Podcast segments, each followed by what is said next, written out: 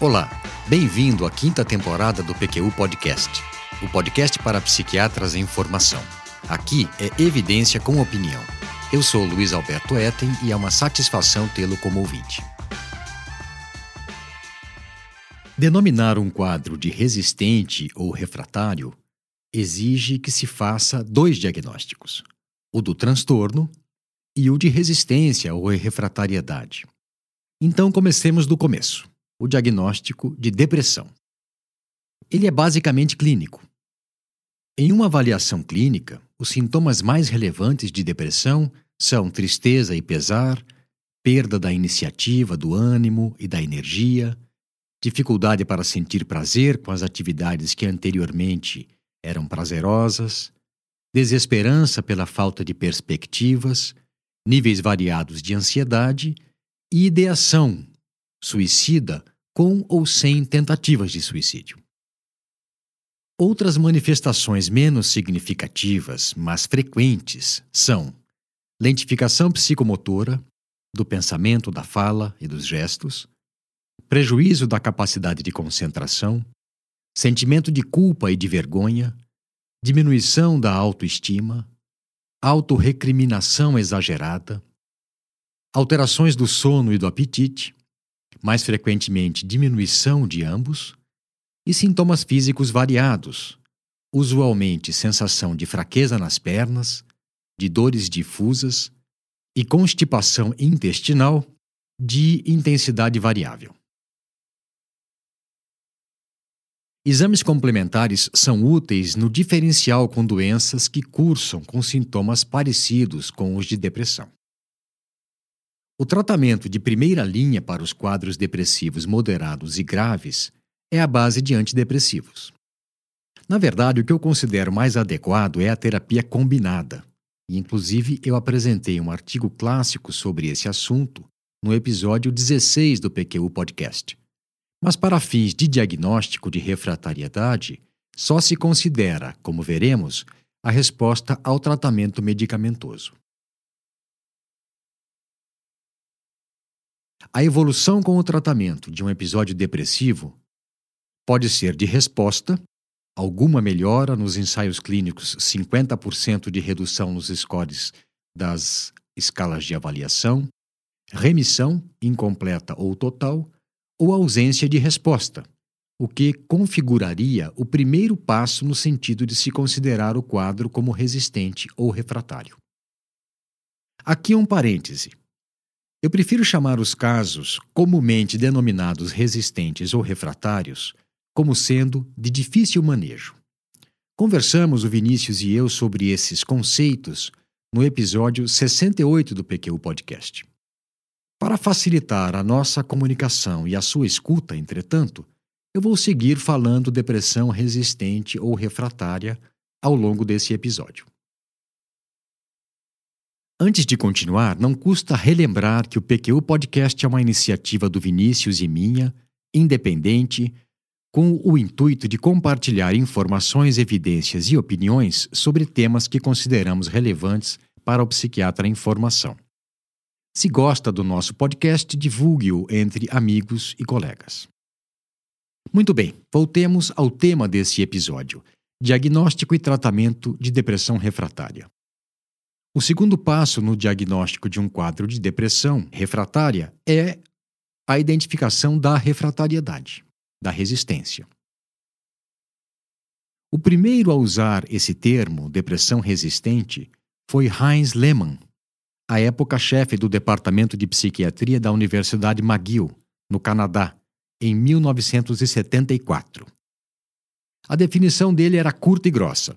Abre aspas um estado depressivo patológico que não respondeu a tratamento medicamentoso sistemático com duração de dois a três meses. Fecha aspas.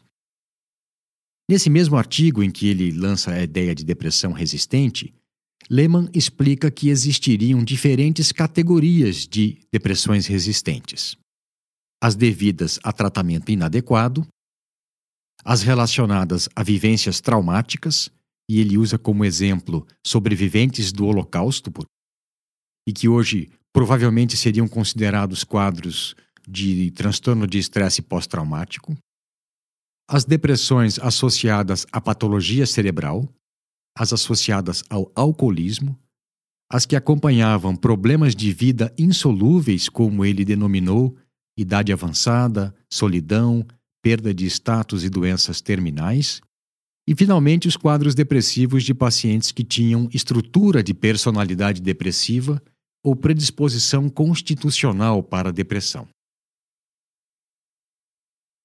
As definições mais modernas de refratariedade, as que são utilizadas em diretrizes e algoritmos formulados por especialistas, em geral incluem número mínimo de tentativas terapêuticas, adequadas em termos de dose e duração, e bem toleradas, o mecanismo de ação primário do medicamento e a verificação empírica de resposta incompleta ou insuficiente. Um exemplo?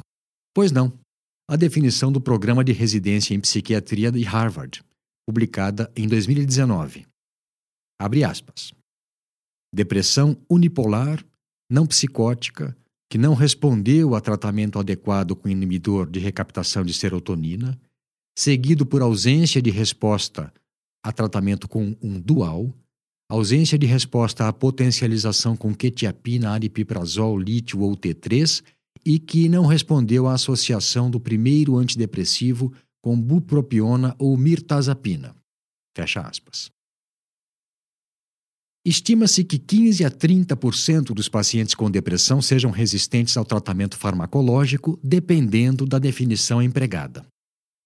As porcentagens maiores relatadas em alguns estudos se devem ao fato deles não fazerem distinção entre os diversos tipos de depressão resistente e utilizarem um critério diagnóstico mais abrangente. Comumente, na prática clínica, a depressão refratária é a que não responde a dois tratamentos medicamentosos bem realizados, adequados em termos de dose e duração. Mas tem um detalhe: quem fez os tratamentos que não deram resultado? Você? Se for esse o caso, você teria ali uma noção precisa de quais foram os tratamentos e qual foi a evolução que o paciente teve em resposta a esse ou aquele medicamento utilizado. Foi um colega psiquiatra próximo? Aí ainda é possível tentar contato com ele e esclarecer algumas dúvidas. Foi outro psiquiatra? Foi um médico de outra especialidade?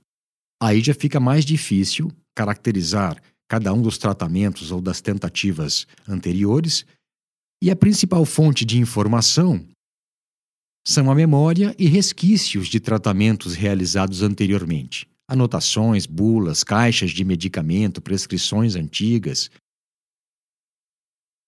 De acordo com alguns autores, também, Michael Young e Javier Quinteiro, por exemplo, outros fatores além da resposta farmacológica devem ser considerados nessa definição.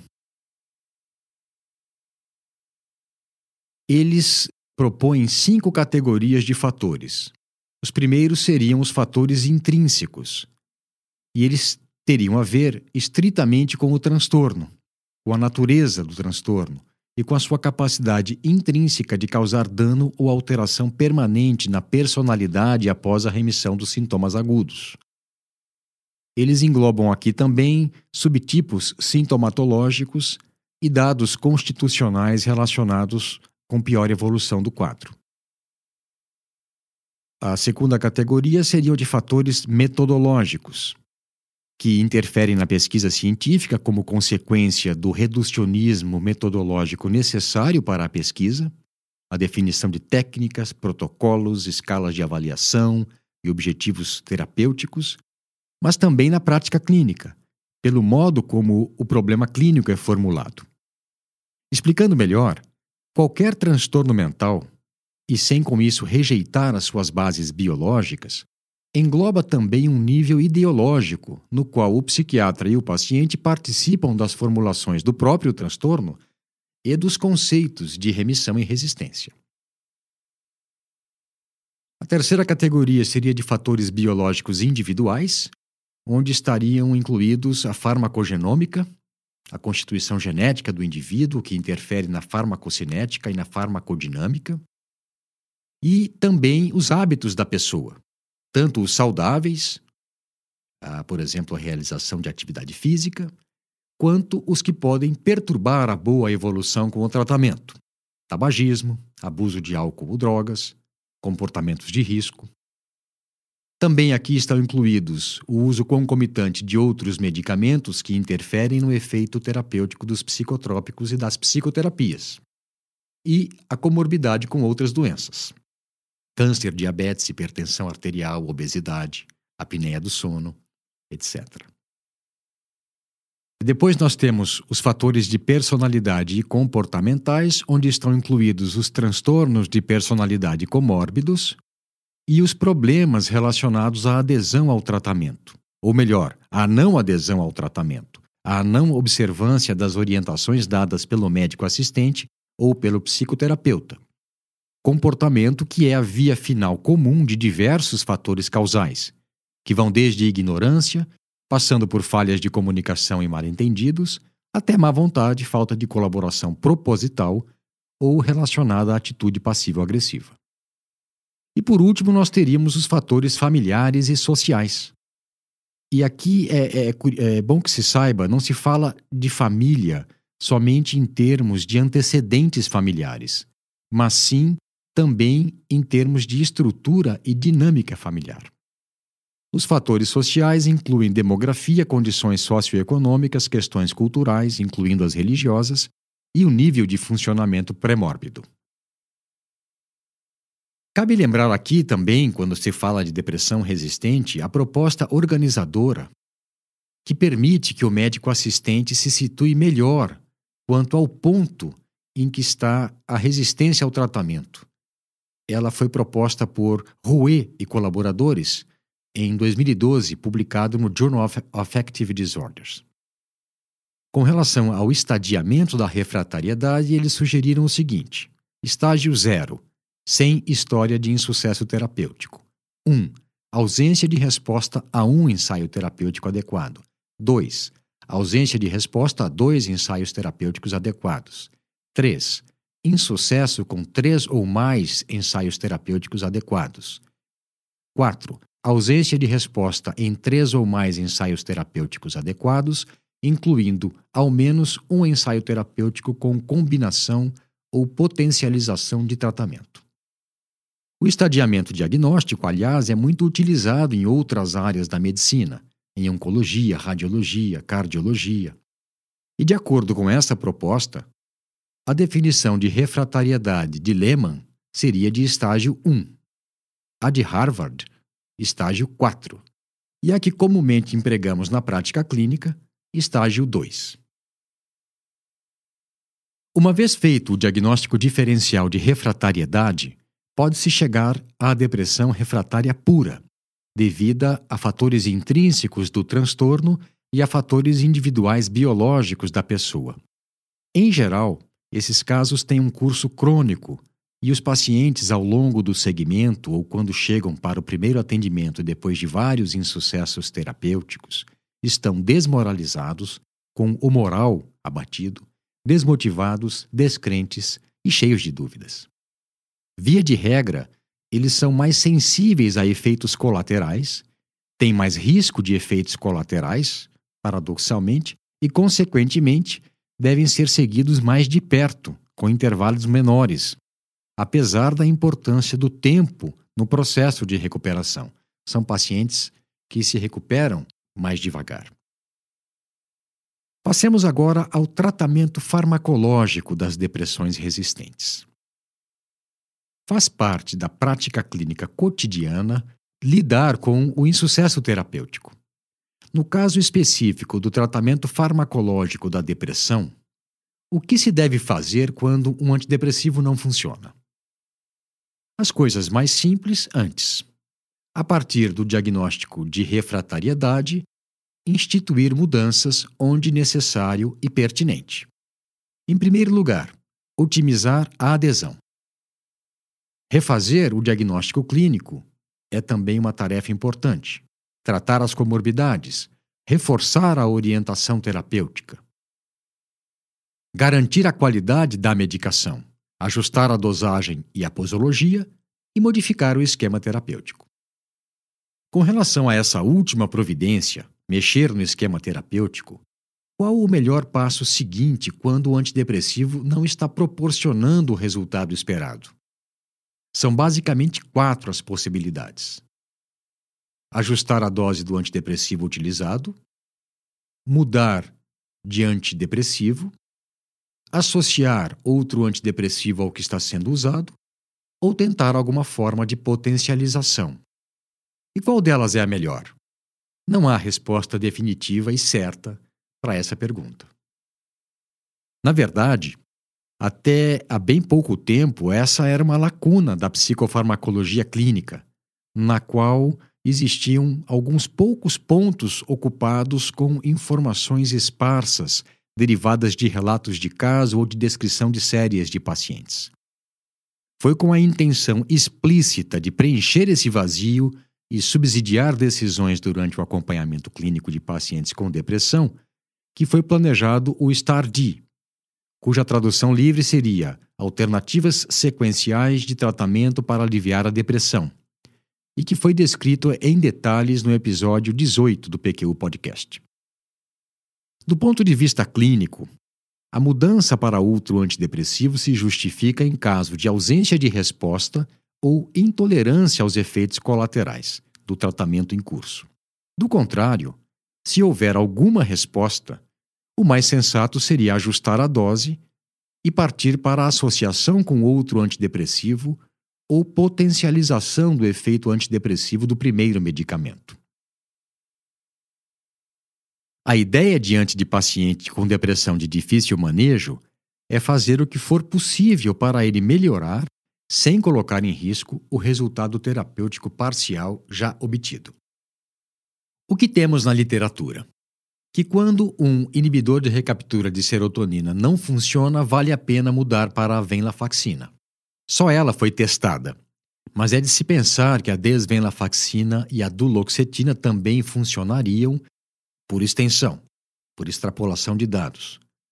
E também existem dados de literatura validando a substituição por outro inibidor de recaptura de serotonina por um antidepressivo tricíclico ou por bupropiona. Quando o primeiro tratamento é um dual e ele não funciona, pode-se mudar para outro dual, para um inibidor de recaptura de serotonina ou para um tricíclico. E quando um tricíclico não funciona, as alternativas são um inibidor de recaptura de serotonina e um dual.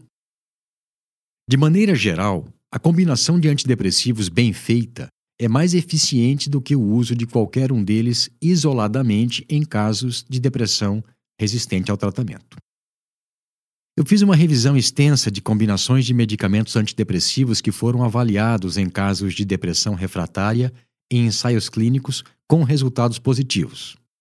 Nós teríamos inibidor de recaptura de serotonina com bupropiona, inibidor de recaptura de serotonina com mirtazapina, inibidor de recaptura de serotonina com tricíclico, venlafaxina mais mirtazapina e fluoxetina mais nortriptilina. Eu acrescentei nessa lista os resultados de um estudo aberto avaliando a, a, o efeito da combinação de amitriptilina com tranilcipromina, um imal, porque ele revelou bons resultados em pacientes com depressão refratária, inclusive submetidos à eletroconvulsoterapia. As referências dos artigos que eu citei aqui nesse episódio estão na aba correspondente a ele no nosso site www.pqpodcast.com.br.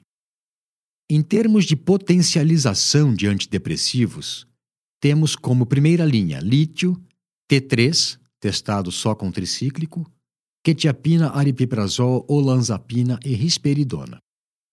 Outras possibilidades com evidências positivas mais ou menos fortes são o metilfolato, que é um precursor de monoaminas, o pramipexole, um agonista dopaminérgico, o celecoxib, um anti-inflamatório não esteroide, e a minociclidina, um antibiótico da família das tetraciclinas.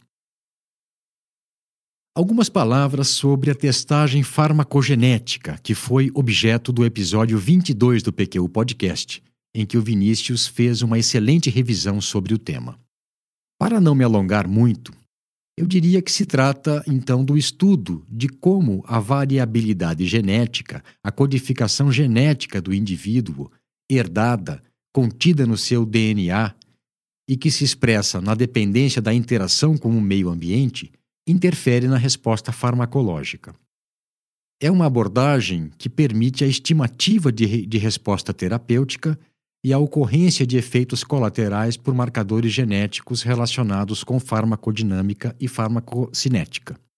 Identifica também a predisposição para interações medicamentosas entre medicamentos, entre o medicamento e a, a constituição genética e a interação tripla entre medicamentos e a constituição genética. Com boa vontade, eu diria que ela estaria indicada em casos refratários, polimedicados e em idosos. Eu digo isso porque o custo é limitante e, mesmo que não fosse, a sua precisão ainda precisa melhorar. Eu não vou falar nesse episódio sobre o uso de cetamina e escetamina em casos de depressão refratária, porque, dada a relevância desse tema e do interesse que tem despertado, ele será abordado em outro episódio que proximamente será publicado aqui no PQ Podcast mas eu vou relatar um caso clínico ilustrativo que, de maneira torta, engloba um pouco de cada tópico que eu descrevi até aqui. Trata-se de Ana, 29 anos, casada, publicitária. Ela me foi encaminhada pela psicóloga que a acompanhava desde muito jovem, quando tinha 17 anos. Então eu a conheci quando ela tinha 17 anos. Durante anos ela fez seguimento conjunto conosco, o meu diagnóstico, desde que eu a conheci, foi de distimia, transtorno de pânico e transtorno de personalidade a esclarecer. Ela remitiu do quadro de depressão e de ansiedade com escitalopram e psicoterapia. Terminou a faculdade, começou a namorar, iniciou-se na atividade profissional, mas em um momento difícil da vida tentou suicídio ingerindo medicamentos que tinha em casa. Já havia parado de tomar a medicação por conta própria, mas seguia com a psicoterapia. E por isso, novamente, a psicóloga pediu que ela me procurasse para uma reavaliação, e novamente foi instituído um tratamento, com o qual ela remitiu do episódio depressivo moderado e o tratamento à base de duloxetina e psicoterapia. Depois disso, na vigência do tratamento, ela se casou, mudou de cidade e, por dificuldades de adaptação, novamente tentou suicídio ingerindo medicamentos. Quando isso aconteceu, ela já não morava mais aqui e não mais fazia seguimento comigo. Foi atendida por um colega que a tratou com amisulprida, até 100 mg por dia, sem grande resposta, motivo pelo qual ele solicitou testagem farmacogenética. Com base nos resultados dessa testagem, prescreveram para ela de uma só vez, amitriptilina 25mg por dia, durazidona 20mg por dia, lamotrigina 50mg por dia, trazodona 50mg por dia, fluvoxamina 50mg por dia. E metilfolato 20mg por dia. Porque disseram que, pelo que foi informado no teste, ela seria mais sensível a esses medicamentos, por isso é, poderiam utilizar doses tão baixas. Como ela não melhorou com esse esquema, que segundo lhe disseram seria o melhor para ela, ela foi diagnosticada como portadora de uma depressão refratária. E aí começou o seu martírio. Recomendaram cetamina EV. O que aconteceu? Nada de extraordinário para quem conhece um pouco do, do, do assunto, mas que para ela foi muito traumático. Na primeira sessão, ela apresentou sintomas dissociativos leves, despersonalização principalmente, comuns com, com acetamina. Mas como ela não havia sido prevenida dessa ocorrência, e porque havia tido um transtorno de pânico no passado, a coisa evoluiu para crises de ansiedade, que por sua vez foram se repetindo tudo isso durante a infusão de cetamina. Crises de ansiedade que, num espiral crescente, evoluíram para um quadro dissociativo grave, que fez com que ela fosse hospitalizada. Ela ficou 12 dias internada e voltou para a casa dos pais, de onde havia saído havia dois anos. Quando a reencontrei, ela estava supermedicada, sedada e completamente desmoralizada, no sentido de abatimento do moral. O meu diagnóstico, dessa vez, distimia, transtorno de pânico, transtorno de personalidade dependente e iatrogenia. Infelizmente, casos assim, talvez não tão dramáticos, em que o encaminhamento terapêutico é mal feito por erro de diagnóstico, não são tão raros quanto se pensa. Por isso, quando diante de um quadro de depressão refratária, cautela, prudência e critério. Muito bem, indo para os finalmente, temos que, dentre os procedimentos não medicamentosos que podem ser utilizados para potencialização de antidepressivos ou para substituição dos antidepressivos, nós temos eficácia comprovada da psicoterapia e da eletroconvulsoterapia, eficácia discutível da estimulação magnética transcraniana, do exercício físico e da privação do sono, e eficácia experimental da estimulação cerebral profunda e da estimulação do nervo vago. Mas vem cá, e quando não se atinge a remissão? Sim, porque nem sempre isso é possível. Às vezes, o máximo que se obtém é resposta ou remissão parcial. Esses pacientes terão sintomas continuadamente, continuamente, e prejuízo funcional apesar dos tratamentos. Submetê-los a tratamento experimental insuficientemente testado, sem que seja em ambiente de pesquisa clínica, pode fazer com que eles se sintam piores. Tanto pelo peso da nova abordagem, quanto pelo sentimento de desmotivação e desesperança progressivamente maiores em função do acúmulo de insucessos terapêuticos. Depois de muitas tentativas, se você não aguenta mais, peça uma segunda opinião, encaminhe para um colega antes de desistir de dizer para o paciente que não há mais o que fazer. Entretanto, para alguns pacientes com quadros mais crônicos, a remissão completa é mesmo um desfecho muito ambicioso. E, para esses, quando identificados, o melhor é auxiliá-los a lidar com suas limitações.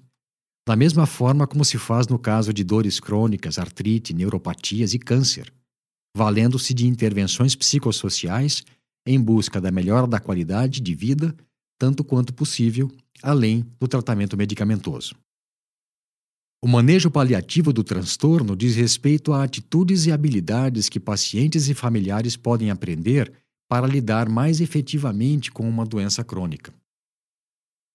Auxilia-os a estabelecer expectativas realistas quanto à evolução do quadro, focar no bem-estar ao invés de nos sintomas do transtorno, se conscientizar da importância da adesão, ruim com a medicação, pior sem ela, criar, desenvolver e manter novos hábitos mais saudáveis, lidar com as sequelas emocionais da condição crônica e valorizar mais a qualidade de vida do que as manifestações da doença e as limitações que ela impõe.